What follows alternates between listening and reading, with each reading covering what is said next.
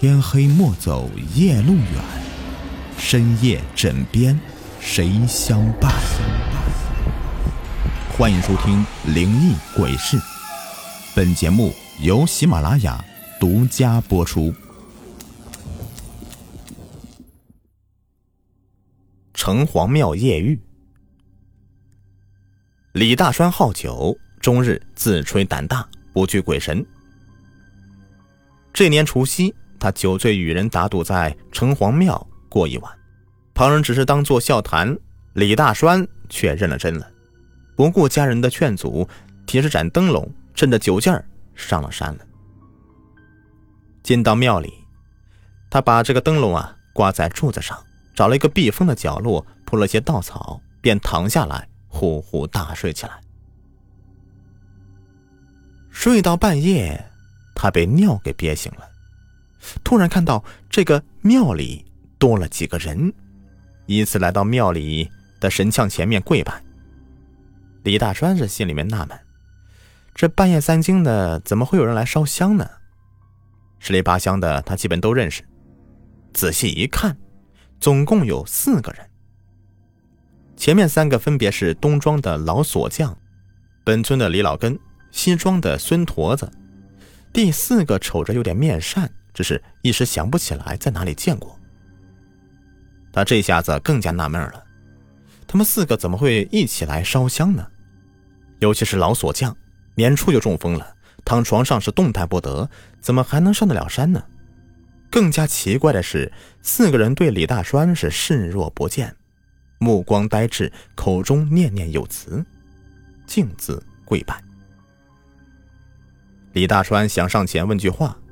突然一声大喝，如雷贯耳：“来，你这厮好大的胆子，如此无礼！”就看到城隍庙前神像前的两个大护法怒目而视，李大栓是吓得一激灵，一下子惊醒，原来是一个奇怪的梦啊！李大栓不敢再待下去了，回到家中，这梦中情景依旧是十分的清晰。李大栓告诉家人。老父亲深思很久，喃喃自语：“难道传说里都是真的？”家人好奇问是什么事情，老父亲啊却不再言语，叹了一口气儿，只问了那几个人是谁，又叮嘱大家不要对任何人提起。没过多久，便传过来消息，病重的老锁匠去世了。两个月以后，李老根哮喘病犯了，痰哽在喉咙里，一口气儿没上来，也跟着去了。李大栓在李老根下葬时，突然想起在城隍庙里做的梦，心里十分的惊惧。想到父亲奇怪的表情，慌忙的回家追问到底是怎么回事。父亲这才说出听老辈人说起，城隍专司人间善恶之记录。通报、审判和移送之职，所以大限将至的人的灵魂会在除夕夜去城隍庙报道，叩谢城隍爷历年的庇护。第二年，他们的护蝶即将转入地府。村中很久以前啊传了这个说法，但是极少有人真的看到。李大栓听到这里，心里却活动开了。哎，那么这里今年还会有两个人过世，不认识那个人也就罢了。那这个孙驼子却是再也熟悉不过的了。说起来，这个孙驼子还称得上是李大栓的远房表舅呢。当天，李大栓来到了孙驼子家里，孙驼子正埋头编一只箩筐呢，地下到处扔的是竹条、篾片。李大栓四下看了看，笑着说道：“嗨，表舅，瞧着乱的啊，这家里没个女人，还真是不行啊。”这一下戳中了驼子的痛处。孙驼子是个篾匠，手艺不赖，却因为生性木讷，又是个驼子，四十几岁的人了，至今单身呢。孙驼子停下手，阴着脸说道：“你小子就是过来说风凉话的。”李大栓摆摆手：“哎，表舅，我可是过来跟您说个好事的。”孙驼子哼了一声，低下头继续编他箩筐。李大栓见他不信。忙奏上前，陪笑着说：“嗨，怎么说你老也是我的表舅是吧？有好事儿，我当然第一个想到是你了。”哎，是这么回事儿。我媳妇娘家有一个表姑，三十几岁了，丈夫死了两年了，婆婆小叔不待见，整天没个好脸色看，娘家又没脸回去，就想着再找一户合适人家。说到这里，李大川有意停顿了一下，想看这个孙驼子认真在听，便知道有戏，继续的往下说。人家倒也没什么太大要求，就想着将来老了有个依靠，只要人老实勤快。相貌什么的，那倒是其次。这一下，孙驼子高兴了，连忙问道：“表舅的情况，你和他提起过吗？”李大栓点点头。孙驼子喜出望外，一双手在围裙上拼命的擦了擦，以后倒了杯茶给李大栓：“嗨，这个就麻烦你多费心了。那是自然的了，没有八成的把握，我也不敢来乱说话呀。”哎那是那是，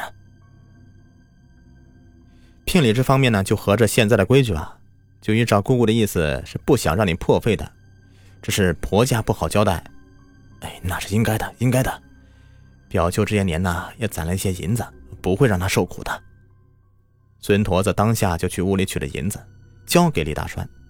哎，外甥，这些你先拿着，给他织些衣服什么的，剩下的钱我再想办法啊。不能亏待人家了，你就放心吧，等我好消息啊！李大栓拿了银子，喜滋滋的走了，一转身就进了赌场。其实他哪来什么表姑啊？就因为知道孙驼子反正活不过今年了，干脆骗光他的钱再说。孙驼子把家里的能变钱的东西都给卖了，找亲朋好友又凑了点银子，然后便眼巴巴的在家里等着李大栓。李大栓很快输光了钱，没几天呢，又拐到孙驼子家里。哎，成了，成了，表舅，恭喜啊！孙驼子眉开眼笑，啊，那感情好，辛苦你了。李大栓掂了掂孙驼子送上来的钱，不过啊，人家说了要守孝三年，明年就可以嫁过来了，到时候啊，就等着吃您的喜酒了。哎，好说好说。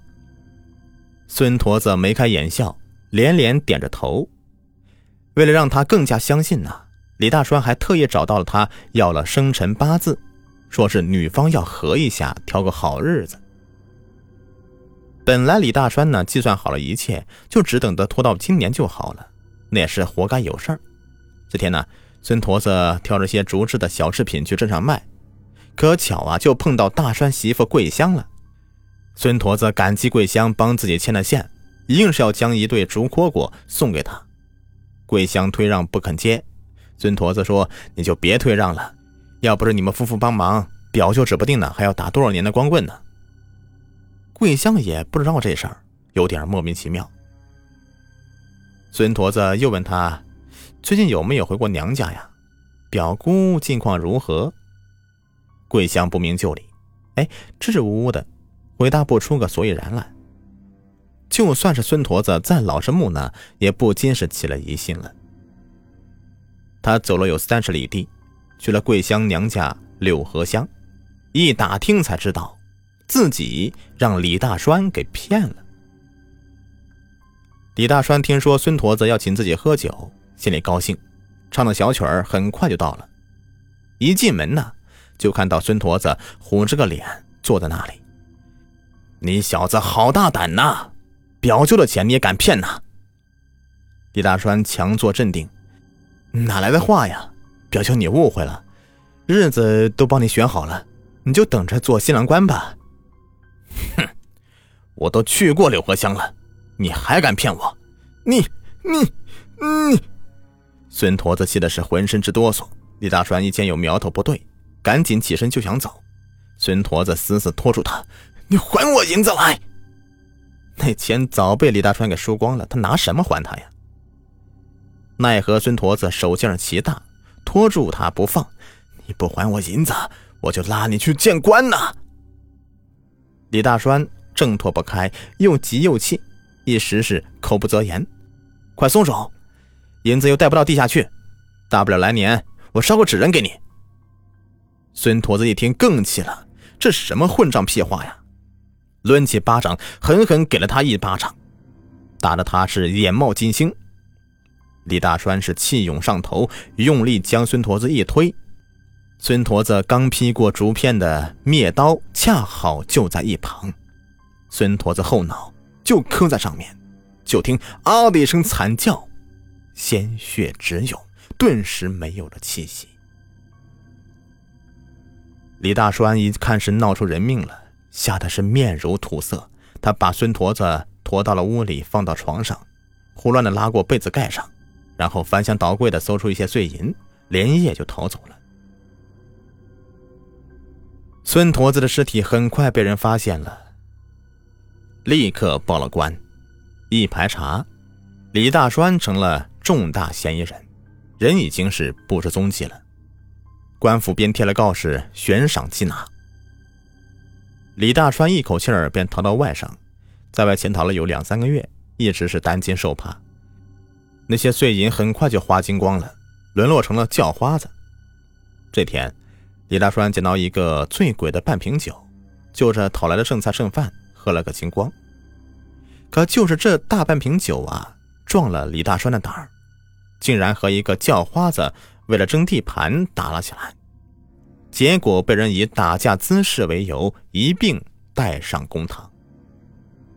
偏偏又遇上一个细心的师爷，那也是李大栓的同乡，居然从他的口音里听出端倪，最终认出了眼前这个满嘴喷着酒气的叫花子是一个在逃的杀人犯。